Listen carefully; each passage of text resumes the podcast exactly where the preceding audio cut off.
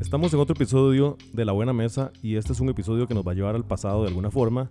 Entonces creo que para comenzar, Sergio, deberíamos contextualizar un poquito de, los invitados que tenemos el día de hoy, porque están acá y, y qué representan para, el- para cuando vos tenías más pelo, por ejemplo.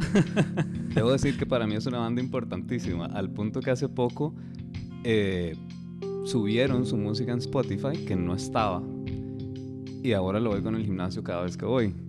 Eh, es una banda que creo estaba adelantada tal vez a su momento, y como muchas cosas en Costa Rica, eh, es un lugar en donde empiezan a darse cosas y no necesariamente se terminan de concretar, ¿verdad? Pero pero en ese, en ese momento, Le Pop, que es con quienes vamos a estar hablando hoy, eh, empezó a hacer una movida que hasta, hasta esa fecha yo no había visto aquí. Al menos yo no había tenido esa sensación de querer ir a, un lugar y bailar con una banda que fuera más allá de solamente escuchar rock, ¿verdad? Sino que tenía ese elemento pop que uno decía, quiero descabezarme en este lugar.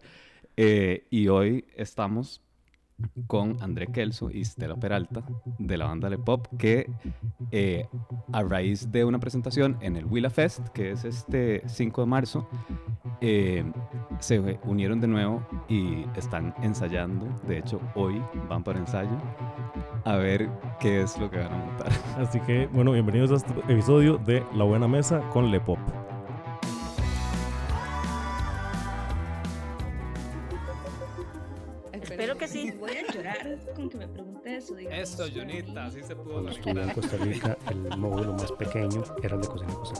Esto es La Buena Mesa, un podcast para compartir conversaciones que nos nutran y que nos hagan bien. Es necesario avanzar hacia, hacia esa ruta. porque Invitamos a personas a que nos compartan sus ideas, historias y sueños que nos puedan ayudar a construir una sociedad más sana. de una generación a otra. Yo soy Arturo Pardo. Y yo soy Sergio Leiva. Esperamos que este episodio te nutra. Le Pop va a ser una de las agrupaciones que va a estar presente en el Willa Fest, que es el primer festival dedicado exclusivamente a agrupaciones con mujeres en sus alineaciones. Entonces van a estar artistas como Un Rojo Reggae Band, Mafe Tula, María Pretis, Times Forgotten, también va a estar Nakuri, Avi, Adrenal, Berenice, Half Tangerine, entre otros artistas. Y la dedicada eh, de este festival es Elena Omaña. Entonces es una propuesta bastante versátil en cuanto a propuestas, ¿verdad? En cuanto a, en cuanto a grupos. Y Le Pop es como, eh, siento que es como un, un regalo que le están dando a este festival por el hecho de que el grupo desapareció hace ya bastante tiempo y esta es la reunión que probablemente mucha gente le, ayudará a recordar momentos como Le Pop en MTV, que es verdad, es uno de los pocos eh, artistas nacionales que ha llegado a MTV con muchísima exposición, o Le Pop en el Festival Imperial del 2008, por ejemplo, también, que dio una gran presentación. Eh, entonces, bueno, les damos la bienvenida a André Kelso y a Estela Peralta por estar acá con nosotros. Muchas gracias. Hola, no, muchísimas gracias a ustedes. Qué emoción, qué bonito verlos y, y de verdad muchísimas gracias por la invitación. ¿Qué se acuerdan ustedes de aquellos tiempos? No nos acordamos, más bien.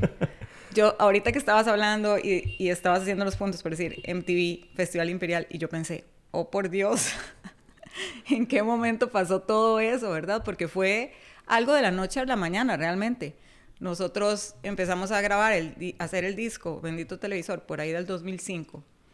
En la casa de Mario, mm, en momentos, bueno, no, Mario y Popeye realmente no hacían nada más. Nosotros como que nos distribuíamos ahí entre brete y, y estar ahí, pero pasábamos mucho rato juntos y lo más loco de todo es que no nos conocíamos. Por ejemplo, yo conocía a Luis y a Mario, pero no conocía a Kelso y a, a Pope. Y así, así entre todos, ¿verdad? Unos conocía, creo que a Mario todos lo conocíamos, era así la cosa. Sí, yo de, ¿Y a tocar, Luis? de tocar de antes en otros, en otros grupos también conocí a Popeye y a Mario, pero, y a Luis, y Luis Kilo, ¿verdad? Pero ese fue como un punto de encuentro de donde se creó una amistad y, y un jangueo. Y entonces, ¿quién, los, Muy loco ¿quién fue que los unió? Eh, digamos, a mí Mario fue el que me llamó. Sí, a mí también. Eh, y bueno, el, el proyecto lo habían empezado Mario y Popeye como, como porque trabajaban con, bueno, Mario tocaba con Cadejo, Pope le hacía sonido a Cadejo y andaban de gira por todo el país. Y ahí los, los más dijeron, "Ma, a mí me gusta tal música y tal otra, ¿por qué no hacemos algo así? Y ahí fue donde empezaron como, como a hacerlo, me llamaron y me dijeron, mira, tengo esta canción Este, y me acuerdo que Mario llegó y me dijo, hacerle una letra, no sé qué, y la grabamos. Y, y fui y la grabé. Y esa canción, de hecho, la del bendito televisor, es esa primera toma que grabamos. Y me acuerdo que no, no habíamos ni, con- no había ni conocido al resto de la banda. Y grabé esa voz y esa voz fue la que quedó.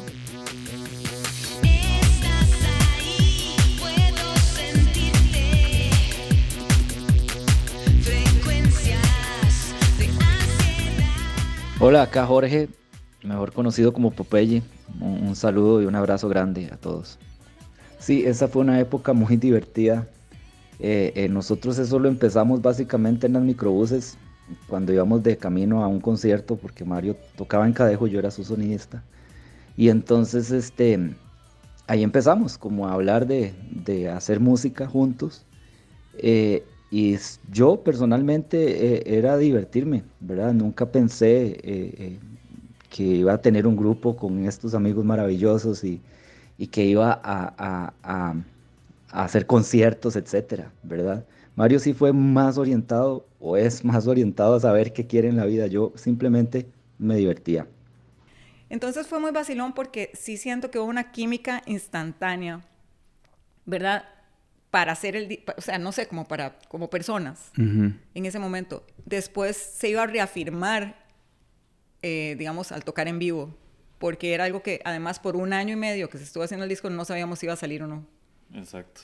O sea, Ni nunca tocamos en vivo. tocar Tampoco. Ajá, ni cómo se iba a tocar, porque como, como, como Sergio mencionó ahora, como de algo de que tal vez Le Pop estaba adelantado, yo creo que lo que estaba haciendo era experimentando como al suave, ¿sabes? Ujú. Porque no había ninguna presión, no queríamos, no estábamos pensando en ser una banda famosa, no estábamos pensando en, o sea, no estábamos pensando en eso, estábamos pensando en, no sé, pasarla bien y hacer algo que nos gustara a todos. Entonces creo que eso al final fue como lo que hizo que las cosas se dieran. Sí, claro. O sea, que el boom pasara, porque el boom nada más pasó. Sí, también había como una experimentación vacilona usando Reason, ¿verdad? toda, la, toda la parte electrónica, que, electrónica entre comillas, que trajo ese disco en combinación al background tal vez más rockero que traíamos todos, ¿verdad?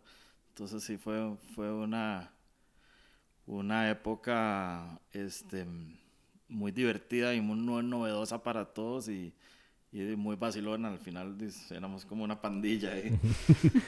Sí, sí, sí. Y vieras que, digamos, cuando pasó lo de...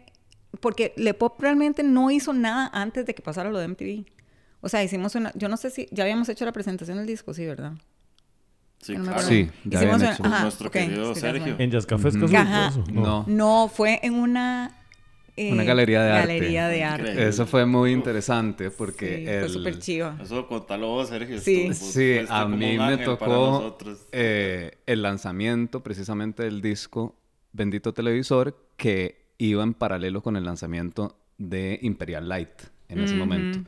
Y, y fue para mí súper importante personalmente a nivel profesional porque era el primer proyecto que me daban trabajando en FIFCO y que involucraba algo así grande, así como con gira, digamos, y evento, y en donde yo fui lo suficientemente terco de decir, necesito que confíen en mí y que esto va a funcionar, porque era hacer un evento en una galería de arte en el centro de San José, que en ese momento era una idea rarísima, ¿verdad? Absolutamente. Y entonces fue llenar esa galería con gente que se invitó y se hizo una fiesta ahí adentro exponiendo cuadros como de pop art enormes, eh, con gogo dancers y todo. Este, Máquinas de palomitas de maíz. máquinas de palomitas de maíz. O sea, fue, fue un evento muy chiva. Chivísima. Y, ¿Y se acuerdan de la invitación? Era un poppy de esos de colores. Ah, sí, Era como una melcocha. Una melcocha de esas que es como, como el de la chilindrina, Ajá. ¿Verdad? Y ahí estaba como, esa era la invitación como a la presentación del disco, era demasiado chiva. Sí, todo estuvo súper cool. Qué vacilón porque, bueno, yo, yo no fui a esa presentación, pero sí cuando pienso en Le Pop, sí tengo muy presente como la parte visual que definitivamente le dan mucha importancia. Y, y creo, y no sé cuándo, cuando estabas diciendo que era un grupo adelantado a su época, era que estaba como muy bien armado, no solo en lo musical, sino también como un producto. Entonces me daba la impresión de que no se presentaban, como que no andaban matando los chivos, sino como que eran chivos muy bien producidos, ¿verdad? ¿Me, me equivoco? Pues digamos, lo, del- lo de la parte visual, yo creo que nada más salía. O sea, de todos. A- para todos era importante, entonces fue muy fácil porque, eh, eh, digamos, que él es diseñador gráfico y Mario también le hace y Pope también le hace, ¿verdad? Como a, como a toda la vara a nivel gráfico y toda la cuestión visual. Eh, a todos les encanta la moda, por ejemplo. Nos encanta la moda, ¿verdad? Entonces, sí, era muy chido porque no, no era como, como te digo, no era como presionado ni a propósito, madre, tenemos que la parte visual, no, nada más salía. Ujú. Y, y digamos, sí siento que en cuanto a la cuestión profesional, o sea, Lepop sí trabajaba bastante. O sea, ensayábamos Un un montón. Y pues sí, siempre estábamos, o sea, sí, sí le estábamos poniendo. O sea, no es como que éramos medio vaguillos y le dábamos ahí. Sin- e, cuando ya empezaron compromisos más grandes, MTV o, o que los festivales y toda esa cuestión, noso- para el Festival Imperial nosotros ensayamos, no sé, o sea, no sé cuánto, como por un mes todos los días. Y hasta las 3 de la mañana, era algo así exagerado. Y bueno, eh, éramos más jóvenes, no, no nos cansábamos tanto como ahora. Ahora, ahora es vacilón porque fue puña, ya para ir- prepararse para un ensayo es como, bueno, comemos a tal hora, a tal hora no sé qué, ¿verdad? O sea, totalmente diferente, pero antes sí teníamos como otra energía. Estiramos. Estiramos, exacto, hacemos una sesioncita de yoga, ¿te acuerdas? Una vez nos dio por eso. Después les cuento si, si- sale la oportunidad, la vez que nos matriculamos en yoga, por- porque queríamos, no sé, sacar cosas diferentes. Pero bueno, de etapas que, ha- bueno, han sido súper, súper chivas, que nos han hecho crecer y, y que, bueno, nos, nos tienen aquí ahora con totalmente otra perspectiva, otra energía y, ¿verdad? Claro. ¿Qué tal? Soy Roberto Montero, representante artístico y promotor y productor de eventos y espectáculos. Sí estoy de acuerdo con, con la idea de que Le Pop fue un artista adelantado a su época en varios sentidos. Principalmente creo que en Costa Rica lo sentimos todavía más contextualmente porque fue uno de esos pocos artistas que se atrevió a salirse de un molde del tipo de música que se consumía en el país o que se estaba consumiendo inclusive regionalmente a proponer. Y fue esa propuesta fresca de sonidos inspirado por, por mucha música varia de la cual era pues anglo, este, que salió una mezcla muy original, con una personalidad muy potente que se transmitía a través de la música y la imagen y era una propuesta totalmente refrescante para el momento. Yo soy Mauricio Villalobos, un apasionado de la música y la cultura popular. Tengo casi 30 años de estar vinculado a la industria del entretenimiento desde diferentes frentes, de los cuales casi 20 han sido en compañías disqueras internacionales. En estos momentos soy gerente de mercadeo y promoción en Sony Music Centroamérica y Caribe. Sobre si Le Pop estaba adelantado a su época, bueno, habría que dar un poco de contexto. Su álbum Bendito Televisor creo que fue lanzado en el 2007, según recuerdo. Para ese entonces una Lady Gaga aún no arrancaba. Eran los días de Amy Winehouse, de Rihanna con su Umbrella y Muse, por ejemplo. Todo esto en el plano global. Ya se había realizado el primer Festival Imperial y ellos participarían en la segunda edición. Ellos escuchaban y se referenciaban en grupos como los Yeah Yeah Yeahs, The Sounds, Le Tigre, Goldfrapp, con propuestas muy de aquel momento, pero también muy de nicho. Se inspiraban muchísimo en la música de los 80s y creo que estaban en sintonía con su momento, pero no dejaban de ser alternativos en su propuesta. Un sonido que agarraría mucha más tracción en los años venideros. Desespero, me voy, no tengo calma. Mucho calor. ¿Qué pasa con mi cabeza? Quiero verte. Me excitas y yo. Me desespero, me voy, no tengo calma. Mucho calor. Tal vez antes de, de hablar como de esta etapa, para seguir contextualizando un poco, eh, en MTV lo que sucedió, ustedes ganaron un- un- una posibilidad para entrar a un concurso, ¿verdad? El concurso era eh, la zona de combate, eso fue en el Ujú. 2007. Ujú. Eh, que bueno, en, en ese momento MTV pues sí tenía una relevancia a nivel musical, ¿verdad? Que en este momento ahora estamos hablando fuera de micrófonos que no tenemos Ujú. idea qué pasa en MTV, pero en ese momento para un artista latinoamericano además era como, Ujú. bueno, y costarricense específica- específicamente, Ujú. era un hito, ¿verdad? Como de algo que no había sucedido antes. Entonces tal vez cuéntenos un poquito esa experiencia que, que les permitió, en qué consistía. Bueno, ese fue el- realmente el boom para el pop, porque, bueno, ma- eh, eh, estaba este concurso que estaba haciendo MTV, a mí ni me, por la mente me pasó. Pero Mario resulta que nos, nos inscribió, Nos sin decirnos nada. Entonces, nada más un día recibimos una llamada y fue como, Maes, por favor alisten el pasaporte porque vamos a ir a tocar a República Dominicana porque nos escogieron de este concurso de MTV que yo los había metido pero que nunca les dije, ¿verdad? Entonces todos fuimos como, ¿qué? ¿De qué estás hablando, verdad? Y pues sí, y es, ah, bueno, y es en 15 días, ¿verdad? Una cosa así. Entonces sí fue como, di, bueno, mandémonos, démosle viaje, ¿verdad? Fue como una carrerilla ahí y todo. Fuimos, fue puña. Qué fiesta nos pegábamos, ¿verdad? En esa época era impresionante. Sí, lo de MTV, digamos que si yo tuviera una máquina del tiempo y me pudiera devolver a una época, pediría dos, para ser sincero, porque primero me devolvería a mosaicos y, y después ensayar. Y después, este, eh, este, toda la fiesta que fue MTV y todo lo que significó en nuestra vida, ¿verdad? Eso, sí, para alguien que no sepa lo que es eso ahora, pucha, yo no sabría, porque no sé para ellos qué es, qué es algo importante, ¿verdad? Para estas generaciones, pero para nosotros era súper importante. Eh, eh, MTV era un, es lo que aspirábamos, eh, todos los, los eh, integrantes de una banda. Y bueno, de, eh, ganar el, el concurso, como te decía antes, yo entré, hice la banda y, y jamás me imaginé que íbamos a llegar a... Fue Mario el que insistió en mandar las cosas y se puso las pilas con eso, ¿verdad? Yo jamás me imaginé que eso iba a poder ser posible, digamos.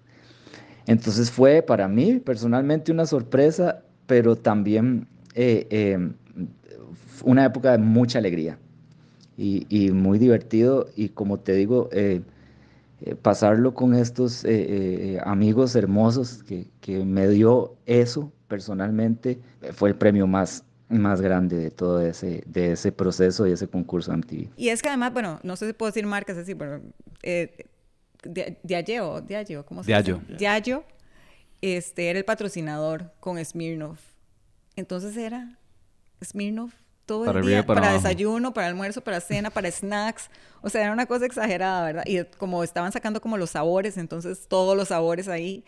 Y bueno, sí, eh, fue muy vacilón.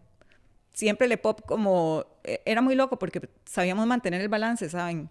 De, de la fiesta con, con la responsabilidad de lo que estábamos haciendo, creo yo. Siempre tocábamos, aunque estuviéramos. Sí, sea como sea. Nunca- bueno, nunca no. faltamos. No, pero siempre estábamos como, como pendientes de que todo estuviera bien, las pantallas, de que todos estuviéramos bien vestidos, de que, ¿verdad? Todo, ¿verdad? O sea, sí, sí había como esa camaradería, además de apoyarnos y de sí saber como de, "Mae, nos enfiestamos, pero tenemos que hacer el brete como lo sabemos hacer o como lo queremos hacer y como lo queremos sentir, ¿verdad? Entonces, pero ese, ese viaje fue muy vacilón. Ahí ganamos en República Dominicana. Esas eran, perdón, las, las eliminatorias para ir a, A la final. eliminatoria para ir a la final en México, que era como toda una vara. Acuerdo que cuando se anunció la zona de combate de MTV, pues era un momento en el cual yo personalmente estaba trabajando en la producción de los premios MTV eh, y entonces tenía pues un conocimiento bastante cercano de lo que pretendía el concurso y, y lo que lo que estaba lo que se quería lograr hacer. Y básicamente pues era una búsqueda de talentos frescos nuevos. Era una convocatoria continental. Si mal no recuerdo eh, se inscribieron o presentaron sus propuestas más de 30 mil artistas en toda América Latina tal vez ese concurso eh, hoy en día pues parezca poco relevante pero para ese momento eh, MTV era el referente indiscutible sobre tendencias en la música. Eh, estaba no solo eh, pues marcaba una pauta sobre qué era lo que se escuchaba, sino que era una ventana, digamos, de difusión continental. O sea, montones de personas de diferentes partes estaban escuchando o viendo una misma programación. Pero en ese momento, digamos, eh, entrar eh, y haber ganado, digamos, un concurso de la plataforma que, que validaba, digamos, propuestas nuevas y creaba tendencias en la música, pues creo que es indiscutible. Ajá. Eran como 2.000 bandas en toda Latinoamérica. De ahí escogían cuatro por zona, tres zonas, norte, centro, sur. Nosotros fuimos de las cuatro bandas que escogieron de centro. Las cuatro bandas de centro tocábamos en República Dominicana, nosotros ganamos. Entonces, cada, cada una de las zonas iba a la final. Creo que del sur escogieron dos, eran cuatro bandas al final. Porque si era Colombia, o yo no sé si centro era centro arriba, centro abajo. No sé, bueno, cómo se dividía MTV, porque ellos ya de por sí se dividían por zonas.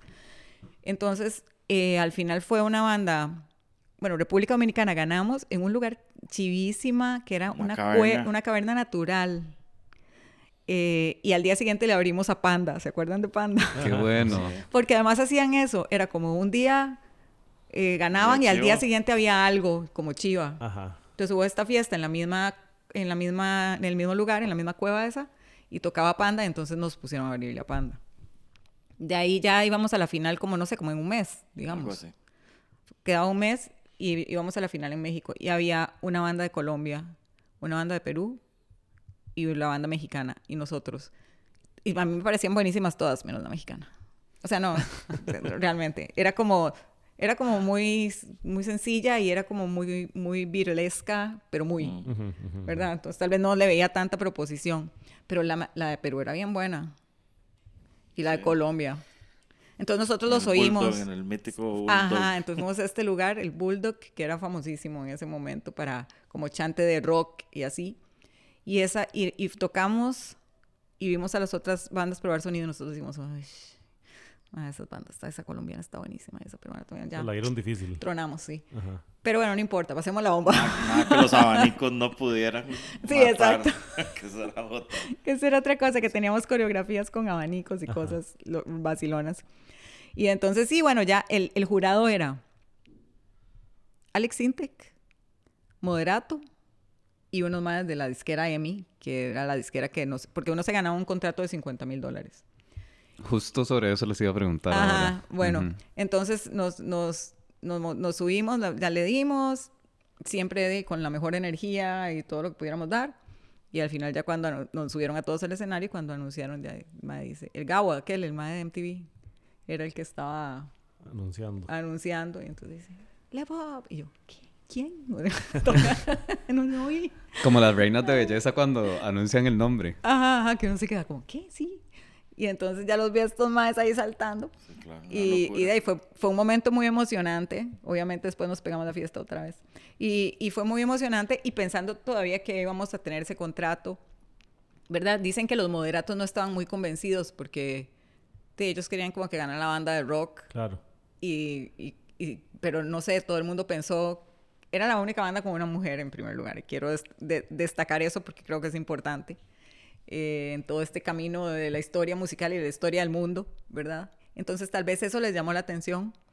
Y, y bueno, también había, eh, tal, tal vez le vieron cierto potencial ahí en cuanto a imagen también. O sea, que- creo que tengo algunos puntos, ¿verdad?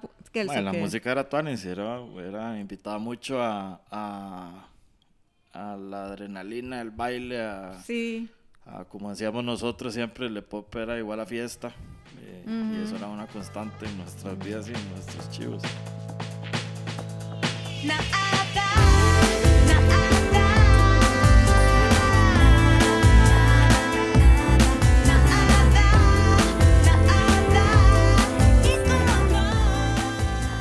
The Pop fue una de las bandas más disruptivas dentro de uno de los momentos más importantes de la escena local, la época de los millennials, entre el 2006 y el final de la década. Había muchísimas bandas, muy buenas propuestas y muchos espacios para tocar y hacerse ver y oír. La escena siempre estuvo dominada por el rock y el pop se atrevió a salirse de la caja con sonidos electrónicos, música bailable y una vibra mucho más liviana, pero siempre con esencia. Dentro de la historia reciente la música nacional, para mí Le Pop es una banda que, que sí marca un momento particular. Eh, precisamente creo que fue como este artista que se empieza a atrever a presentar una estética eh, en videos. Eh, eso llama la atención de inmediato hacia afuera. También pues que era la figura de una mujer empoderada en Estela que tomaba, digamos, control de, de una banda que, que también reunía personalidades distintas de la industria de la música local y, y pues se apoya a esta imagen y este sonido que, que fue como muy refrescante, muy diferente de lo que, de lo que se venía haciendo. Y creo que, que sí, que en, en la carrera corta del pop hay un momento eh, particular para la música pop costarricense, pues que, que logra brillar a partir de, de, esta propuesta, que no solo fue de sonido, sino también fue en videos y también fue en, en los shows en vivo. No, y tenían coros, coros pegajosos, eran canciones como fácil, fáciles de, de, de, digerir y que se le quedaran uno pegadas. Pues habían como dos o tres, pero digamos, la mayoría del disco, yo lo oigo ahora y yo digo, puña, es de super underground, la verdad. Uh -huh. O sea, no es así como tampoco, pero, pero sí te voy a decir, al día siguiente fue una locura, porque bueno, nos pegamos a esa fiesta y a las 7 de la mañana estaba sonando el teléfono de mi cuarto, como, o sea, Canal 7, Canal 6, ah, La sí, Nación, o sea, todos los medios posibles sí, para entrevistarme.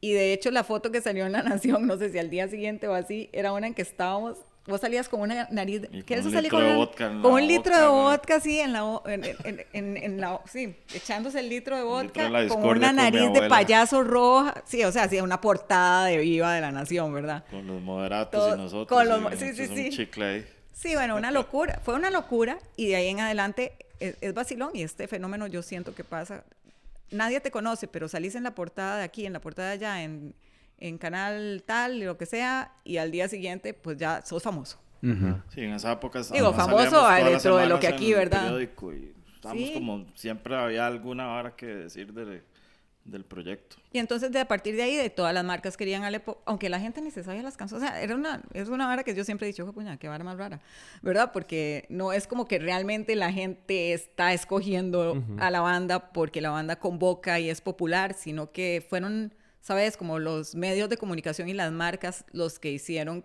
que el pop empezara a gustarle a la gente. Ninguna marca se va a interesar o nadie se va a interesar en algo simplemente porque sí, o sea, eh, claro. dentro de lo que ustedes estaban haciendo, había una propuesta que fue lo suficientemente fuerte no solo para ganar ese concurso, sino para que estemos sentados hoy hablando claro, otra claro. vez de este proyecto.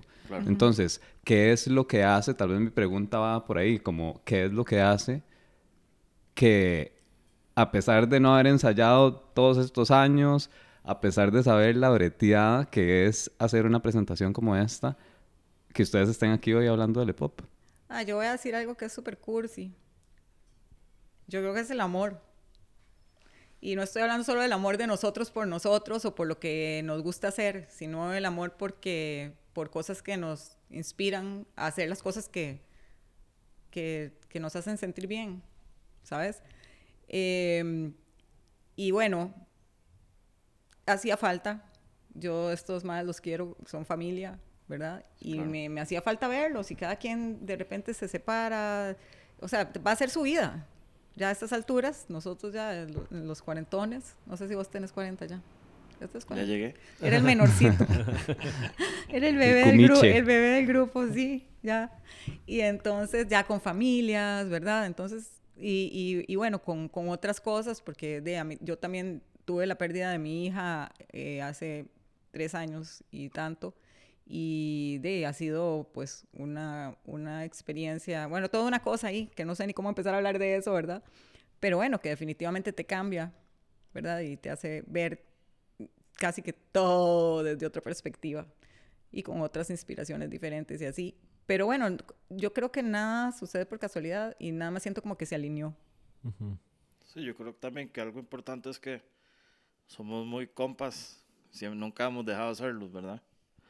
Entonces nos, nos hemos visto siempre en muchas situaciones y volver a coincidir en música es como un placer, ¿verdad? Absoluto. Sí, bueno, ahí es una breteada, ¿verdad? Y, y, y, bueno, ya no es el trabajo de uno. En ese tiempo, pues, uno estiraba el tiempo y lo hacía, ahora, pues no.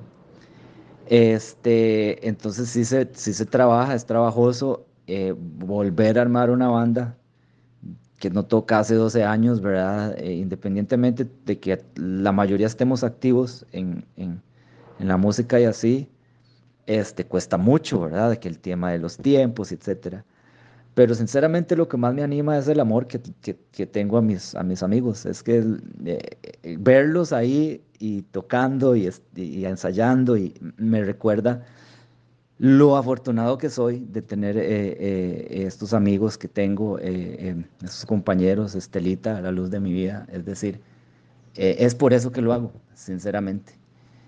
Este, y así para adelante, ¿verdad? No, no, no, no tengo una, una idea de hacia dónde puede ir o hacia qué. E, e, en este momento estoy disfrutando de verlos y pasar tiempo con ellos. Al final de cuentas, todos, a todos nos encanta la música. Y poder hacerlo nosotros de nuevo juntos es como un regalo. Y ojalá que eso se manifieste de alguna manera, o sea, en lo que vamos a hacer, porque no hemos ensayado. Hasta hoy vamos a ensayar. Quedan dos semanas para el festival y estamos un toque nerviosos, pero, pero, pero, de que salga pero lo que la salga. música está lindísima. Sí, la música. Más que nunca. Sí, porque sí, bueno, no sé si querías preguntar algo al respecto, pero te lo voy a decir. Eh, sí, Adelantate, se hicieron sí. reversiones Ujú. de todos los temas. todo. Como, yo digo, yo lo dije ayer también en una entrevista que fue como, ¿qué, qué, qué se puede esperar del pop? Y yo dije, bueno, creo que se puede esperar algo que podría definir como esencia con madurez, junto. Entonces, de, porque la esencia está, somos nosotros, somos nosotros mismos, pero también con un crecimiento en diversas áreas de nuestras vidas. Ay, fue puña, eso fue la pintura de Vinicius que me está pintando las uñas. Eh, pues sí, este, entonces yo creo que va a estar balanceado y, y rico. Y sí, o sea, estamos emocionados Diferente. porque nos gusta. Sí, o sea, nunca hemos Más tocado las canciones de esa ¿verdad? manera y nunca habíamos tocado el bendito televisor entero. Ah, muy bien, van a tocar el disco de, así, de principio a fin. concierto es el disco. No en el orden, pero el concierto. O sea, pero todas las canciones. El disco. Ajá. El disco. ¿Y hay algo nuevo aparte de eso o no? No, porque no se ha hecho nada. O algo que no esté en ese disco, digamos. No, de momento no. Las versiones. Exacto. Ajá. O sea, todo. Porque en realidad si, si, si las oís una contra otra, son piezas diferentes que son la misma. Ajá. Súper, súper ricos, no arreglos, dif- otro, otro, otro aire. Es que es muy chido porque esto es una conversación y una entrevista y una banda que uno podría enfocarlo o hablar desde decir, sí, aquella época de MTV o Ujú, Festival. Imperial o lo que sea. eh, pero es, es que yo creo que es al revés. Es como es... O sea, lo empezamos de nuevo, ¿quieres decir? Empecemos de nuevo el programa porque es una, es, una, es una banda y es una idea que si sigue existiendo hoy en realidad no dejó de existir. Y, y eso creo que no se puede perder de vista porque a veces uno deja de ensayar eh, o deja de practicar lo que sea, pero se olvida de que eso que ustedes ya crearon existe y existe como perenne ahí, ¿verdad? Claro. Entonces, eh, esto que ustedes están diciendo, yo creo que va a ser una presentación que incluso probablemente conecte hasta más con el público de hoy que con el que tuvieron en ese momento. Sí, vieras qué interesante, porque el otro día estaba hablando con, con un compa y él, me, y él decía que él nunca vio a Pop, pero que es una de las cosas como, incluso como si él le pondrían como un bucket list, como que él, que él tal vez sintió que no iba a tener el chance de ver a Pop y que le hablaron y que se había vuelto mítico para él. Y ahora el madre dice, madre, no puedo creer, de, voy a poder ver a Pop. Pensé que nunca lo iba a hacer. Entonces yo creo que hay personas que tal vez se quedaron con la espinilla de ver el, el show o de vernos juntos o de lo que sea, o de, oír las canciones en vivo, de que ahora lo va a poder hacer. Obviamente queremos aprovechar y hacer unos, un par de conciertillos más, ¿verdad? Para aprovechar esta reunión. No sé si nos va a saltar ahí la inspiración y van a salir cosas nuevas de repente y podamos sacar un disco nuevo. Nos gustaría grabar esta, estas nuevas versiones en vivo y eso sí nos gustaría de fijo. Sacar el bendito televisor en vivo. Uh. Que de hecho era, eh, que él nos estaba diciendo, el bendito televisor hasta hace poco está disponible en Spotify. Sí, sí. Y como hace un año. Un año, año y medio, algo así. Sí, fue como, ¿por qué no lo ponen? Porque me llamaba, o sea, nos escribía gente como, ¿dónde puedo conseguir el disco? ¿Dónde puedo conseguir el disco? Y yo, no, y si somos esto, o sea, ya está. Ahora sí nos estamos quedando como atrás. Era otra mentalidad antes, que lo hablamos sí. ahora, ¿verdad? Y, eh, teníamos torres de discos en nuestras casas, algunos en tengo. vértigo y así, pero, pero no existía la música para todo el mundo. Y eso, eso se implementó y nosotros estábamos de ya en otras, ¿verdad? Entonces ahora retomamos, pues nos modernizamos. Me, me precisamente pensando en eso, eh, bueno, ahora, ¿verdad? Lo primero es este paso, que es la reunión en función de, del Willa Fest, pero dentro, digamos, cuando les dicen a ustedes quieren ser parte de este, de este festival, ustedes en algún momento se pusieron a pensar si tal vez un reencuentro de pop ahora podía ser como retador porque de alguna forma hay que ajustarse a una nueva realidad o a fin de cuentas es como, bueno, van a reversionar, ¿verdad? Pero, pero como a qué, a qué sienten que, que van a exponerse ustedes desde el escenario, tal vez como, ¿verdad? Porque un público de repente de tal vez no solo que no los vio, sino mucho más joven eventualmente. Entonces, como, como a qué creen Así es, que otra se, generación. Sí, a qué creen que se, que, se, que se pueden exponer, bueno, y sabiendo todo lo que ha pasado desde que ya el pop dejó de existir en su primera... Mira, nos, no lo veo tanto como exponernos. Em, estamos apelando un poco a la nostalgia también, definitivamente, con esto. Porque es lo que dijimos, bueno, pensamos en cambiar, en modernizar, por decirlo de alguna manera, las versiones y esa idea, pues, se, se, se- ¿cómo se dice? Se descartó porque al final de cuentas, di, tampoco vamos a tratar, a intentar gustarle a un público No nuevo por lo, que, por lo que están oyendo y nosotros no somos eso. O sea, nosotros ya estamos rocos, o sea, ya tenemos, pero afortunadamente ah, varias, varios hemos seguido, digamos, en la escena de la música. Pope ha hecho mucho trabajo como productor eh, con bandas más jóvenes, ¿verdad? Yo también hago radio y he estado muy en contacto con bandas muy, muy jóvenes, he trabajado con ellas. Entonces, di, no hemos estado despegados del todo de lo que ha estado pasando en la música, ¿verdad? No es como que tenemos 12 años de no tocar y cada quien se fue a, a guardar en su casa. A, a Kelso siempre le ha encantado la música y siempre está oyendo música.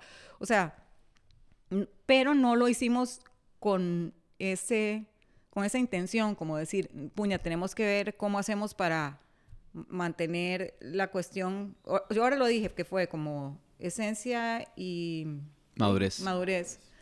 Pero no es pensándolo en el- desde el punto de vista de gustarle a la nueva generación, porque bueno, eso yo ni lo entiendo, honestamente. Ujú. O sea, honestamente. O sea, yo me pongo a escuchar todo lo que, lo, lo que se escucha ahora y yo digo, "Jue puña, ¿cómo ha cambiado la cosa y qué diferente? No, esto no, no, no podría salir de mí, ¿verdad? En primera instancia. ¿Cómo, cómo sienten ustedes la, la escena musical actual en Costa Rica? No sé si preguntar en Costa Rica, porque en realidad ya todo es como por todo lado, pero ¿cómo, cómo sienten que, que está la cosa? De, yo siento que hay muchísimas bandas haciendo cosas en Costa Rica. Eh, hay, como siempre, o sea, siempre ha habido bu- buen talento aquí y todo. Lo que yo siento es que nunca se logra, o sea, no, no se ha podido crear como ese, no sé, si lo vemos como un proceso industrial, ¿sabes? Que tiene como estos pasos y estos pasos, ¿verdad? Como el vehículo para... Ajá, como ciertos vehículos o herramientas que de verdad te lleven a, de no sé, a, o sea, como lo que le pasó a Lepop, lo que le pasó a Lepop, yo no sé ni siquiera por qué pasó, pero nada más pasó. O sea, pero no, es- no, no es lo usual, o sea, ¿verdad? Y, y no, como te digo, no sé por qué pasan las cosas, pero yo sí creo que hay bandas buenas aquí, y te lo digo porque, por ejemplo, 424 es una banda que a mí me encanta, eh, y que siento que no, o sea, que hay muchas bandas que oigo a nivel internacional que están haciendo cosas que se podrían perfectamente hacer un tú a tú ahí, ¿verdad? Y nada que envidiar una a la otra. En, en ese tipo de cosas, a ese tipo de cosas me refiero. O sea, ¿por qué es tan difícil salir de este país? O sea, todavía yo creo que no, no es como, no, no, no se tiene como esa respuesta, ¿verdad? Creo que a veces es cuestión de suerte, como estar en el... mo- Tal vez es eso, que en otros países, pues tal vez de llegan más personas que están en la industria. más Bueno, o lo que, metidas. lo que decías, o sea, el, el talento existe, claramente el Ajá, talento ajá. está y siempre ha estado, Ajá. pero lo que falta es esa mm, articulación tal vez de una Exacto. industria que apoye y que Total. promueva a, a los artistas y que no termine siendo vos como artista autogestionándote, que eso siempre que termina sucede. siendo dificilísimo, pero Se pasa con todas las artes. Ujú. Ujú. Sí, yo, yo trabajaba en management con bandas también y, y bueno, todavía a mí me llaman muchas bandas a decirme, pero yo todavía no logro cómo poder hacer de esto que yo gane, por ejemplo, en ese sentido, como, porfa, porfa, no nos quiere manejar y yo, es que, es que, que, ¿de dónde les voy a cobrar? O sea, si ni, ni las mismas bandas ganan. O sea, ¿cómo va a ganar yo? Entonces es difícil. Y es un trabajo bastante fuerte, o sea, es un trabajo que, que te digo, ne- se necesita mucho tiempo para hacer toda una estrategia y una organización de una banda, ¿verdad? Pero tengo una, tengo una pregunta, digamos, y que no me he dado cuenta que me había quedado esta pregunta desde que pasó lo de MTV, digamos, de, de ustedes, ¿verdad? Que fue como... A MTV. No, es que lo que quisiera entender también es un poco porque fue, digamos, ¿verdad? Vos ahora decías, como ha habido bandas que, que de repente como que llegan a un punto y ya, y como que murió ahí, ¿verdad? Ajá. En el caso de Pop, digamos, uno dice, bueno, esto fue un batazo, ¿verdad? O sea, llegaron allá lejísimos, ¿verdad? El contrato con EMI. Y de repente, Y, chao. y la vara quedó ahí, ¿verdad? Entonces a veces también yo me pregunto como, de ahí hay una oportunidad que está y también a veces no sé si será como, como responsabilidad de la misma banda como no... eh, no eh, Tomarla. sí, exactamente, como no decir como ya estamos aquí arriba, ahora sí, de aquí digamos el compromiso tiene que ser otro, etcétera. Entonces les pregunto un poco, digamos, a Es- nivel de es ustedes, difícil también, a nivel de ustedes, digamos, cómo quedó, cómo quedó eso, ¿verdad? Como de, en algún momento hubo como un cuestionamiento hacia ustedes mismos o, porque vamos, por ejemplo, con este contrato de EMI, ¿qué fue, qué fue lo que pasó? Ese nefasto contrato. Ese nefasto contrato. Bueno, la cosa es que yo, otra cosa que los maes no previeron, bueno, no sabían realmente, es que yo trabajaba en una disquera y yo trabajé muchos años en una disquera, en BMG y en Sony, después cuando se fusionó con Sony. Y de ahí yo ya conocía el teje y maneje. Entonces, eso ellos no lo sabían. Entonces, cuando nos enviaron el contrato, de lo leímos y habían cosas que no nos parecieron, obviamente. Entonces fuimos a revisarlo con, con el hermano Kelso, ¿te acuerdas? Sí, claro. Eh, que es abogado. con- contrapropuesta y todo. y de- Ajá, hicimos una contrapropuesta y, o sea, realmente fue Emi el que no respondió, porque nosotros estábamos cuidando nuestros intereses. Sí, Y- ellos tenían Emi- unos términos y si no eran esos, Ajá, entonces no. Pero Emi, desde que nosotros nos bajamos de la tarima, los más llegaron, el presidente de Emi a nivel latino y así, llegaron y dicen, van a ver, este, los necesito que, en Colombia, o sea, necesito que se vayan a Colombia a vivir. O sea, ya mae estaba diciendo, van a tener su, que esto, no sé qué, van a ver, va, esto va a salir súper.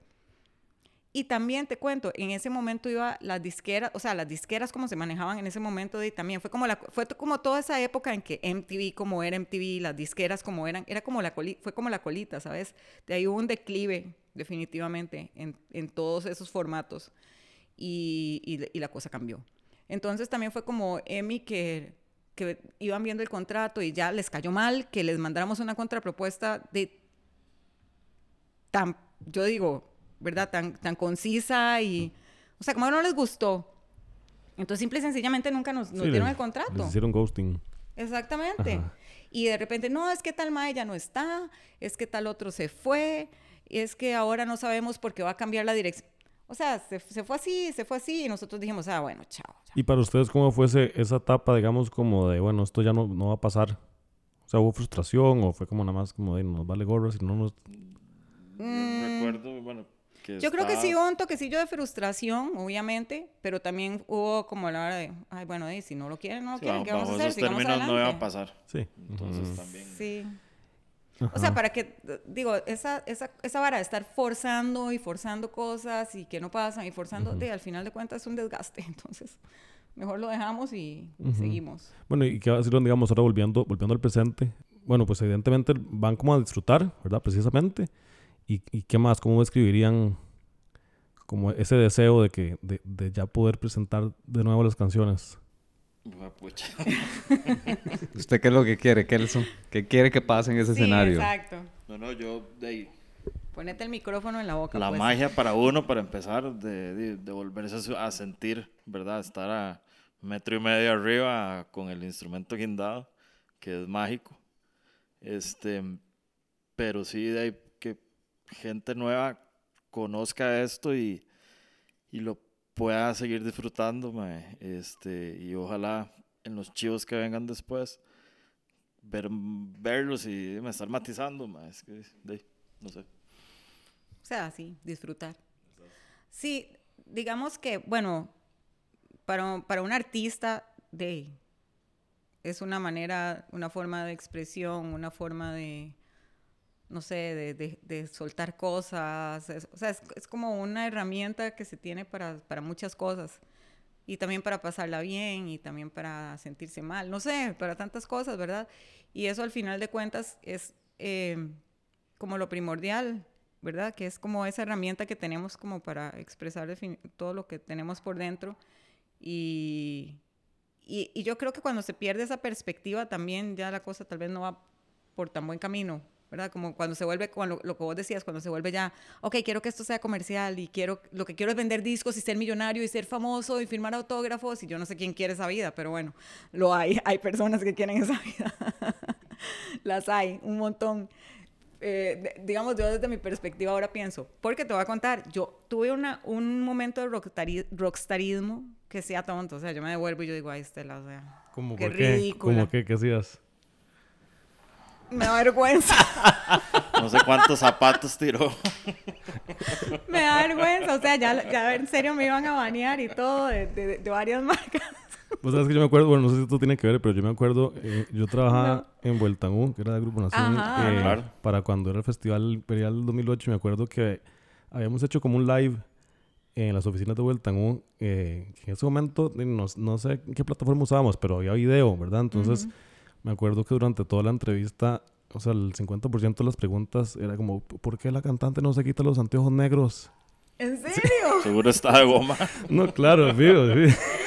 Mira, puede ser, puede ser que no me quitaba los anteojos negros porque estaba de goma el, el 90% del tiempo. Eh, sí, no, fue una, fue una época que yo digo, no, y ahora lo decimos nosotros. Ve, hay gente que nos dice, ¿qué pasó con Lepop?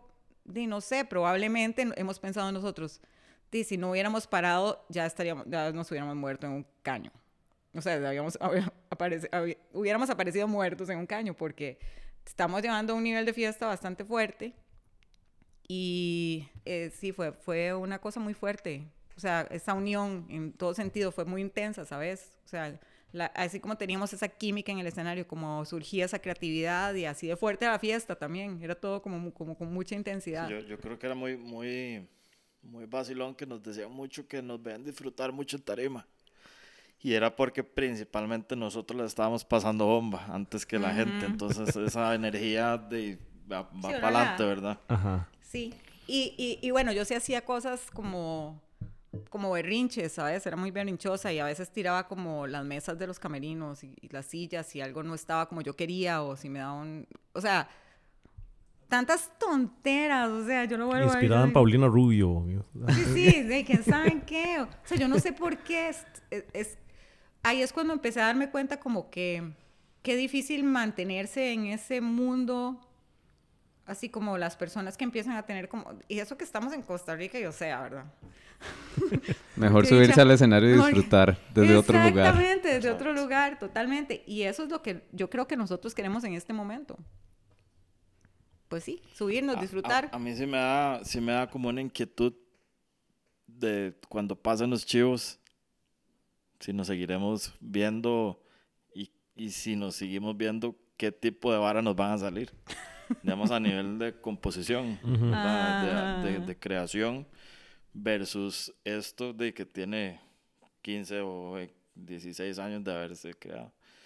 Entonces, ahí eh, ese gusano sí, sí lo tengo ahí a la, a la expectativa. O sea, hoy tenemos una gran expectativa, de hecho, porque hoy es la primera vez que vamos a ensayar y queremos ver qué pasa cuando nos volvemos a juntar ya tocando. Sí, pero digamos, ahora que hemos estado, sobre todo Estela, Popeye y yo, avertiendo en las reversiones, Le hemos pasado muy es bien. muy, es muy interesante, digamos, el approach a, a la creación musical versus como fue, claro, lo que fue súper rudimentario, pero, pero ahora todo el mundo está mucho más maduro sin la expectativa de algo más. Entonces, el proceso también es, es muy natural y, y honesto. Creo que lo que Ajá, puede lo que puede salir sería muy interesante versus lo que salió la vez pasada. Yo de mi cleta no me voy a bajar. Mi patineta no te voy a prestar. No, nada más tengo un- una cosa que dijo Estela en 2013. ¡Ay, no! Eh, No. De goma. Por De, de- favor, de ya me goma. voy. De goma, dijo. Exacto. hice, hice la tarea y en esa tarea encontré esto. En 2013. No creo que se le dé continuidad al pop en sí. Pero si sale música nueva sería increíble. Juntarnos ahora puede que sea el principio de algo, pero solo el tiempo lo dirá. Eso fue en 2013 y hoy Diez estamos... años después. 10 años después y el tiempo lo que nos está diciendo es que el pop sigue existiendo y que va de vuelta para el escenario. Muchísimas gracias de verdad por habernos acompañado y por habernos eh, llevado al pasado otra vez y eh, contarnos de, del disfrute que los trae de nuevo a, reunirse. Eh, y bueno, para el recordatorio entonces, Le Pop va a estar en el anfiteatro del Parque Oiva el próximo 5 de marzo como parte del lineup del Willa Fest, que es este concierto que se está haciendo tres días antes de la conmemoración del Día Mundial de la Mujer con más de 30 artistas costarricenses de diferentes gé- géneros y con artistas femeninas en cada una de las propuestas. Bueno, y los que no conocen su música y de- terminen de escuchar esto, vayan ya mismo a Spotify, pueden buscar el disco Bendito Televisor y la van a pasar increíble.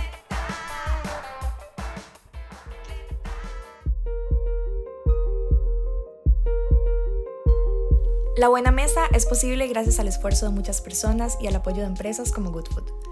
Si te gustó lo que acabas de escuchar, suscríbete en tu plataforma preferida y no olvides dejarnos unas estrellas para que podamos seguir creando contenido que nutra. Este episodio fue producido y realizado por Sergio Leiva y Arturo Pardo. Producción general, Camila Prieto. Agradecemos a Lepop por facilitarnos la música de su disco Bendito Televisor para ser parte de este episodio. Gracias también a las intervenciones adicionales de Roberto Montero, Mauricio Villalobos y Popeye Noguera. Edición y efectos sonoros por Arturo Pardo. Música y branding sonoro por Pipa Fábrica de Sonido. Encontrá más contenido que nutre en goodfoodcr.com barra blog. En una sociedad más sana, ganamos todos.